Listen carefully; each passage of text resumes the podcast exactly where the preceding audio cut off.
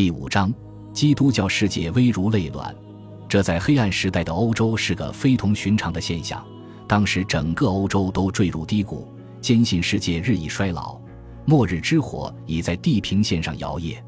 与之相反，西班牙却充满生机，大地上长满了从东方移植而来的异域新作物，飘荡着橙花扑鼻的芬芳。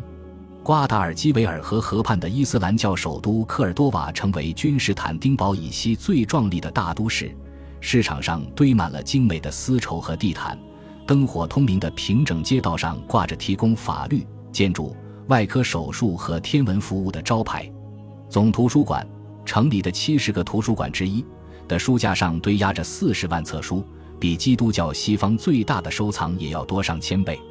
大清真寺。西班牙语称之为 Mastita，由哥特式教堂改造而成。精致的大理石柱支撑着红白相间的糖果色条纹叠纸拱门，成为不断变换的梦想空间。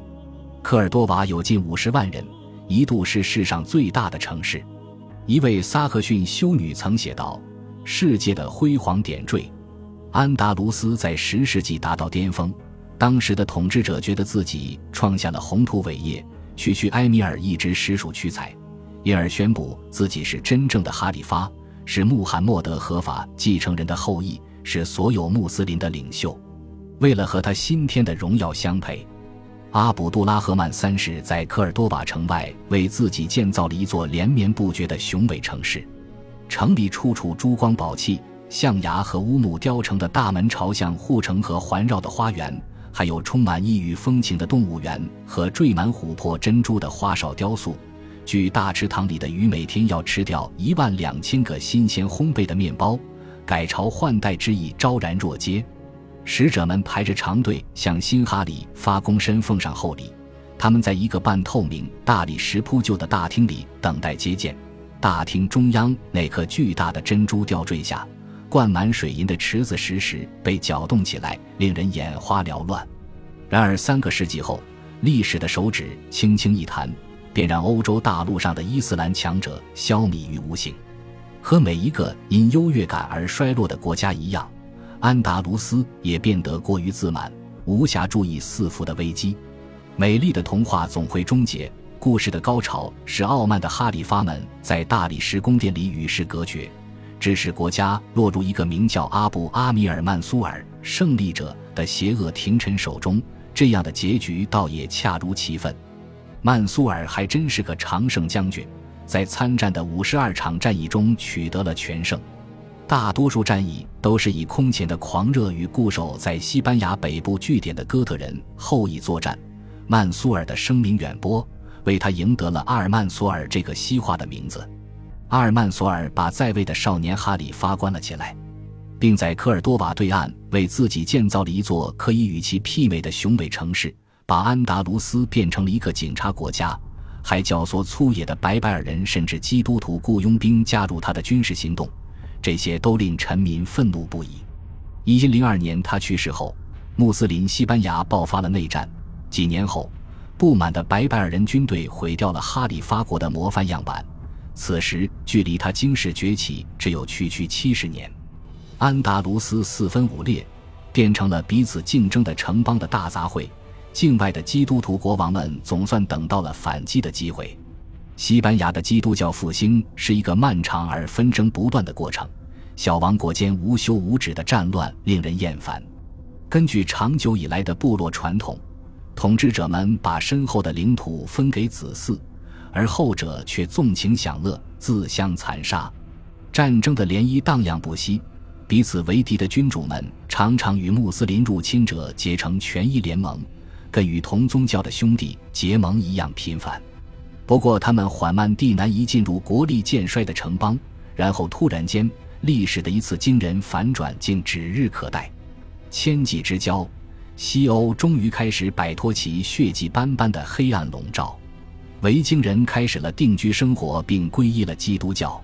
在查理大帝那个古老帝国的西部，法国开始崭露头角；而德国的祖先神圣罗马帝国的东部国土上战事不断。罗马教会从屈辱的谷底恢复过来，再次梦想着壮大自己的信众。他在西班牙看到了机会。一零六四年，教宗支持与安达卢斯的穆斯林的战争，这是基督徒第一次公然与信仰相左的敌人作战。从那时起，西班牙人便开始在罗马教宗的旗帜和羽翼下行进，但从来没有真正的团结一致。基督在世间的代表为他们投入战斗提供了切实保证，大规模赦免死者的罪恶。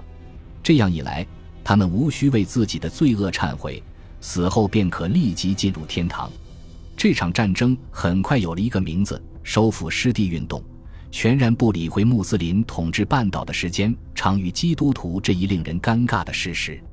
为了个人荣耀和领土扩张的一系列无序战役演变成宗教解放之战。西班牙还有了自己的守护神使徒雅各，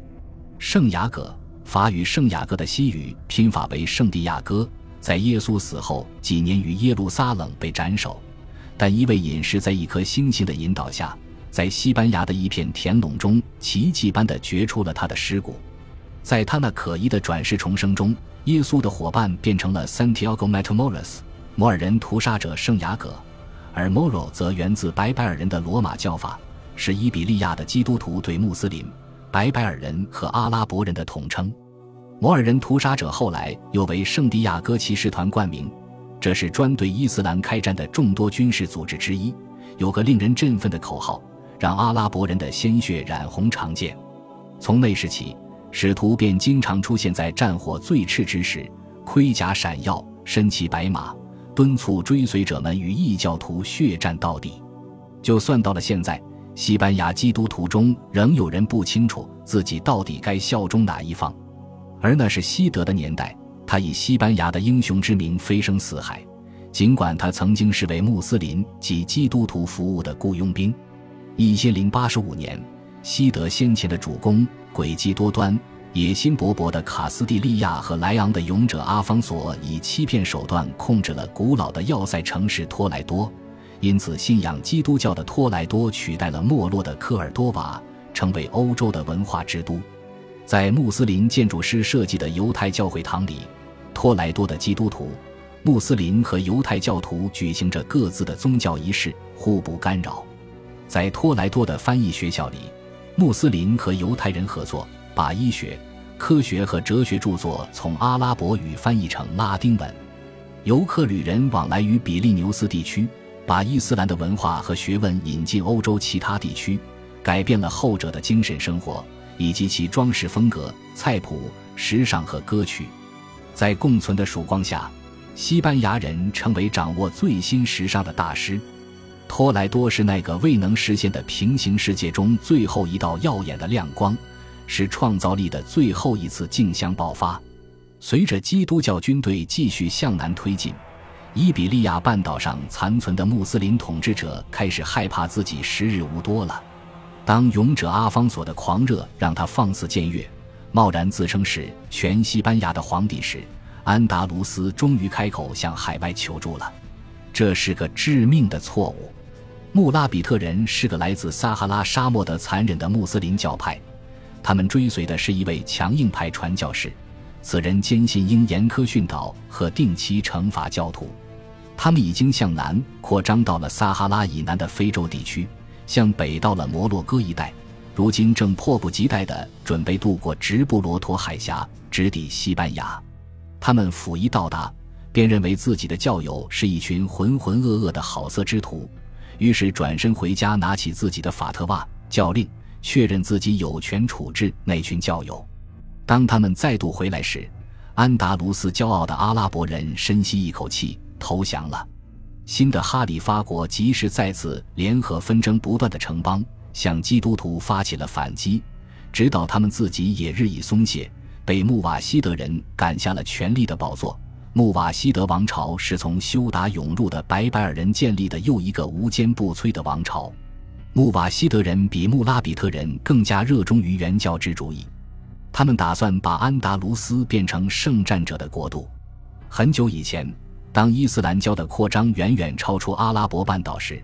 伊斯兰学者曾把世界分成两部分：伊斯兰世界和战争世界。根据这种学说，前者应责无旁贷地对后者施压，直至后者消亡。武装圣战 “jihad” 一词的本意不过是斗争，往往是指个人为求真主的恩慈而努力奋斗，成了蒙神认可的扩张工具。随着伊斯兰世界四分五裂，穆斯林陷入纷争，圣战本身的威力也日渐消退。而穆瓦希德人不能容忍这种衰弱，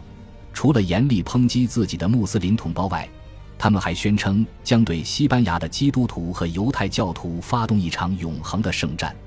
在穆瓦希德人赶尽杀绝和残酷剪除信仰的过程中，基督徒的处境并不比异教徒好多少。他们崇拜神圣的三位一体，而不是真正的唯一神，所以便再也不配做受保护的人民了。仍然住在安达卢斯的受保护人民收到了最后通牒：要么死亡，要么皈依。很多人不愿做出选择，宁肯一走了之。西方基督教世界也曾经历过相似的转变。基督教起初是犹太教信徒的一个不起眼的运动，但它在被罗马帝国宣布为官方宗教后，很快就发起了征服世界的战争。罗马军团打着十字架的旗号投入战斗。随后，一波又一波的野蛮人也照此行事。他们中的很多人最初就是在利剑的胁迫下皈依天主教的。首次定义了正义战争概念的基督教思想家圣奥古斯丁曾谴责说：“为了权力或财富而战，无异于江洋大盗。”但他同样认为，为了维持和平，以暴制暴也是必要的。自奥古斯丁以降，同样的想法影响着烧杀劫掠的野蛮人和维京人。启迪着教宗的宏大梦想，以及军营笼罩下的欧洲，直到最后为基督教而战被看作是反对敌基督的崇高战斗。随着天主教神学家们终于解开伊斯兰教的谜团，他们发现，如果这两种信仰之间有任何的和解与容忍，那不仅符合教义，也是切合实际的。穆斯林至少承认基督徒是其信仰的先驱，而在基督徒看来，新宗教的出现本身就证明自己大错特错了，是可忍孰不可忍。尽管两种宗教之间存在巨大差异，但造成其最大分歧的正是他们的相似之处。不同于其他任何主要宗教，两者都宣称上帝的终极启示是自己独有的。此外，与大多数宗教不同的是，两者都以传播为使命。力图把自己的教义传播给被他们视为异端的没有信仰之人。作为世界性宗教和地理上的邻居，他们从一开始就是竞争对手。在西方，这种对抗曾一度因少数开明统治者、伊斯兰帝国的辽阔疆域以及欧洲的血腥反省而终止，但容忍的最后一缕微光也迅速消失了。伊斯兰世界开始分裂成更加锐利的碎片。而欧洲也终于发起了反攻，教宗向西方基督教世界的勇士们发起了武装号令，成千上万的基督教士兵南行穿过西班牙，他们满怀着复仇的热情，立志要把伊斯兰教赶出欧洲。在世界的西部边缘，日益无法弥合分歧的双方同时爆发了圣战。伊比利亚半岛自由战士的后代会以基督的名义跨海征服遥远的国度。这绝非巧合，与伊斯兰作战已融入他们的血液，这正是他们的国家建立之初的使命。就在争夺西方的战役如火如荼之时，活力四射的欧洲把目光投向了东方，反击伊斯兰教的战斗始于西班牙，目标直指耶路撒冷。如今这场战斗有了一个将在未来几百年间萦回不绝的名字——十字军东征。感谢您的收听。喜欢别忘了订阅加关注，主页有更多精彩内容。